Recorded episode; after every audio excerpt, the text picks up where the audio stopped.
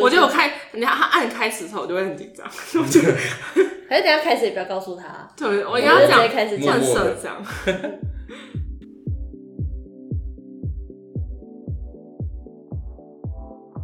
Hello，大家好，欢迎收听《说好的治安》，我是古德曼我是博斯，博士。你之前在圣诞节或者是黑五的时候，有没有特别买什么东西啊？买了超多东西， 每次去领货的时候都一大堆包裹，警卫都看着我。 所以你是你是用网络平台买的吗？对啊，现在太多电商可以用了，就很方便。嗯，其实我最常用电商的话，是从疫情之后才开始用的更多欸嘞。对啊，就是整天宅在家里，就是没事就上网逛电商。 没错， 直接买爆。对啊，以前就可能偶尔看一下电商而已，就是可能就比较常会去实体逛。那现在疫情的时候，整天关在家里，就整天只能上网看一下，就是能买什么东西。而且我觉得我们这个习惯已经被养成了，就变成说，就算现在没有疫情可以出门了，我还是会习惯，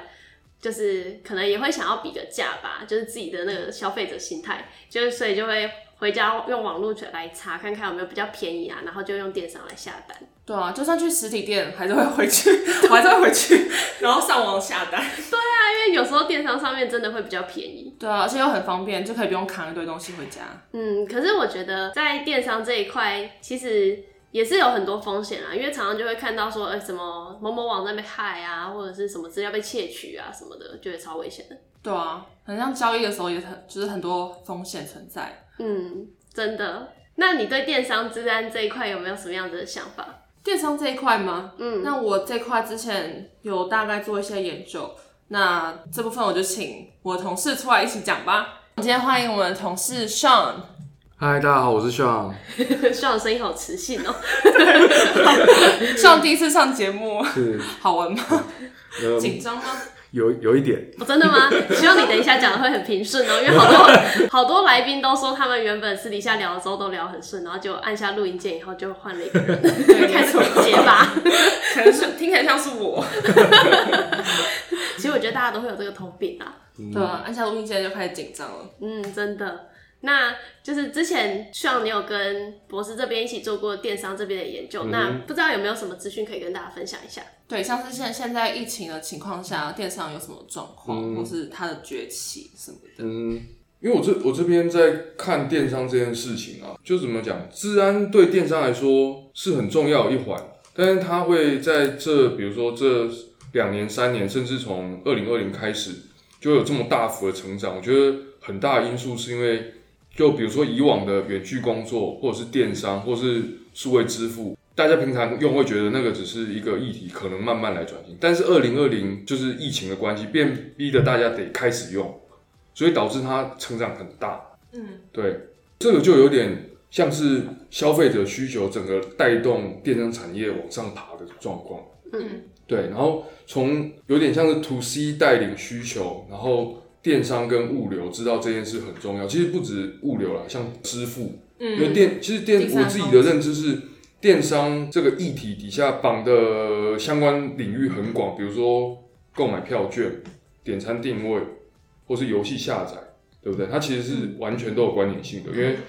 呃电商数据会被拿来下广告。那也是因为疫情造成需求大增，所以它的数据开始变很多嘛，那它可以被分析，所以也造成说电商会变成被害的标的。嗯，对，因为它的数据开始价值性出现。嗯，对，所以这两年像被攻击的排名是第四名嘛，嗯，对，从二零二零开始，所以我觉得疫情是完全是带动 to C 需求大增，对，它才这在标的上才往往前爬很多，嗯，对。如果我们单纯只针对电商要不要做治安这件事情，对他们来说可能会就像我跟我刚才有提到，就是比较小中小型的电商业者，他可能是自建平台，嗯或者是很快，比如说你说的那个 ES 或者很简单嗯对 Open Source 拉皮改完了嗯这，他对治安的感受度就不高，嗯，因为就像刚才有聊到，就是他的 data 被害对他来说可能无关大重要，因为他的呃购买行为还在啊，还是他还可以卖东西，对不对？他 data 掉，他没有什么影响。嗯，但如果从这里切入，就是说，嗯，你因为消费者的东西被害，造成消费者被比如说钓鱼，或者是信用卡账号被使用，或者是被打诈骗电话，嗯，其实在很高的层面，就是你的像刚才你的品牌或商誉会严重影，就是它的风险还有被弥补的部分，你可能没办法做。那这样也会，也许可以促使中小型的电商业者会开始重视治安这件事情，因为品牌建立其实比你花一个费用来做治安还难做啊，因为你品牌需要时间累积。那如果嗯麦当劳它现在被害了，你还会去买麦当劳吗？但它嗯，好问题耶，但麦当劳跟电商，我觉得嗯，华南商被害的话，应该不会有吧？就不会再用了吗？因为那你还它是会界面已经很难用了，嗯然后如果它资讯就是又很就是很不安全，那如果 f o o Panda 被害的话呢？富 Panda 被害，用 Uber Eats 但其实对于麦当劳它本身的形象来说，还是好像没有直接的影响，嗯而是它它做出来的这项服务受到影响而已。嗯，哦，我觉得差别是在说，就是电商可能就只有那个平台，但麦当劳你是可以实体去的，嗯，然后所以如果只有那个服务被影响的话，就不一定会觉得对他形象很伤，因为你还是可以实体，就是它只是一个嗯 option、嗯，然后但是如果今天是亚马逊的话，就是他从头到尾都只能用那个网络平这个台，管对，只能用这个管道，然后所以他如果今天被害的话，然后会有一些问题，然后你就可能不太想用，因为你可能就是风险很大，因为你只能透过那个管道。所以这比较像通路的问题嘛。我觉得，因为我们刚开始一开始定义是疫情的崛起，所以我觉得在电商这部分有很多的原本的线下零售，因为三级警戒的关系，所以导致它没有办法做线下的销售。然后为了突破这件这个问题，它开始转往线上，所以会变成说线上线下有点像是怎么说，就是商家的数位转型，然后也同时去加速了民众消费行为的转型。全部都是因为疫情造成的。嗯，对不对？有点像，嗯对，应该是。而且它其实有点在疫情很严重的时候，就有点像是说尸体的被半嗯嗯废除的那种感觉，嗯就它是被强迫变成像是只有一个管道，嗯，所以就会像刚才那种状况。在研究这个事情的时候，我发现两个东西啊。嗯，第一个就是我们其实开始一直在聊疫情跟电商，然后会不会有治安问题的时候，我觉得很明显的是五六月的时候。嗯五六月的时候有一大一大群，因为我们都被关起来了嘛对，远距上班、分流上班，嗯所以那阵子我们一直听到呃说电商平台下单量暴增，物流业消化不良。嗯，所以有人订蚂蚱，结果订订三个月后才拿到，对都绿掉了， 对不对？本来就绿的，对对对，对，我刚才想到了什么？就是端午节啊，对不对？我刚才听到爸老会想到是肉粽， 肉肉球，毛毛的肉球，对，嗯所以就变成电商这议题会同时绑到它的周边领域，因为就像刚才说的，电商平台是它虽然是平台，可是它的服务包含了金流加物流。对，所以这整件事情有点像，已经是一个很大的生态链，它不单单是电商治安的问题。这这段时间我有看看到一件事，就是你在看那个电商被害的部分啊，通常去害他的人最希望取得是他的账号密码，对或是消费行为。嗯那这些东西在以往就是如果不是很深入去电商那个核心的 database 的话，他呃就是就是怎么讲，他就是拿到这些 data 的人，呃就在新闻面上看到很多是拿这些 data 去做撞库，嗯就是在比如说他拿了 A 不一定要电商，可能是 A 厂商的呃消呃使用者的账号密码，嗯，然后到某电商平台去做撞库，对，对，所以就是转那撞库以后，他不一定要窃取窃取，呃，他撞库后电商平台的资料，他他如果撞库成功，他就直接可以在里面消费或是花他的点数。对，对，因为我可以有看到今年六月就有人做做这件事情，就也做对那个国内电商，所以损失金额没有很大，但是也不能说小了，因为其实撞库就是一个很随机的嘛，他就是如果被那那钥匙被他试到成功，对，然后因为我我在想说撞库这个例子，我们可以讲的一个比较白话的概念就是，呃，如果撞库比较比较技术性的来讲，就是就是像是说有一个骇客在一个呃在一个机缘底下，也许他用购买或者自己搜呃爬取，他有了一大堆的账号密码，那他就锁定比如说 A 平台，然后开始用他的账号密码去试，这是比较技术性的看法。但是我觉得这个比较白话让大家理解，就是说。呃，比如说有一个有一个小偷好了，他今天经过一家锁店，发现锁店老板不在，然后锁店桌上摆一大堆钥匙，一个一个去试。对，他就把它拿走。那他的锁店刚好在那个两个两三个社区大楼正中间，嗯，对不对？那社区大楼又没有警卫，他就拿那个钥匙去试，总会被他试出来嘛，嗯对不对对啊？那他就然后一两对对对，他就撞库比较就是有一点这种概念。嗯，对，那我觉得像电商平台的 data 就很容易被撞库，因为呃，消费者呃使用者的行为是，我不会在很多平台上每次注册账号密码都不一样嘛。对啊，对啊都一对样那很多人都会用一样的。对啊，而且电商平台一定会绑金流嘛，因为你可能会刷信用卡，对不对？嗯。那它它呃比较难被脱钩，所以它当拿到某一部分账号密码的时候，它就很可能在 B 或 C 的平台被它试成功。对，嗯所以电商平台可能在这个部分是也是一个很大的风险因素了。可是感觉很难去防撞户攻击这样子的啊攻击性。的确。对啊，因为你不可能防止别人来登录你的系统啊，你就对挡自己财路而已嗯嘛。嗯嗯，防止别人登录你的系统。因为撞户攻击它是一直去重复的输入账号跟密码啊，对它他顶大多家资料是从哪里来的啊？就是从可能从别的 A 网站来的，那我去 B 网站试，那我 B 网站不可能去挡使用者去输入账号密码这件哦，事对啊情，，所以他是去偷，就是去害那个 A 网站的资嗯嗯料。，算是去窃取 A 网站的资料出来嗯哦做侵入别人的，嗯，这样。嗯，但这样对 C 网站来说，就对另外一家电商来说，他没有损失嘛？你说对 C 吗？就他如果是花消费者的，就是他他用那个消费者账号嘛，嗯，然后他去消费，他是要他去要是要去透过什么方式来？他就他撞破的原因是想他是想动机是什么？因为有些人不是会把他的信用卡资讯存在嗯网站里面吗？那他如果透过这样子的方式，他成功登录到像 f o o Panda，我知道他会存在里面嘛。他如果登到 f o o 哦对 Panda 啊里面的话，他是不是就可以用他的东西去做消费？对，但他只是他就是这样的目的，就是我哦，我只是想说，就是对他来说没有到，不是这种，就是可能是什么高额的钱什么，就只是单纯消费。然后这样对 C 电商来说，他可能就没有损失啊，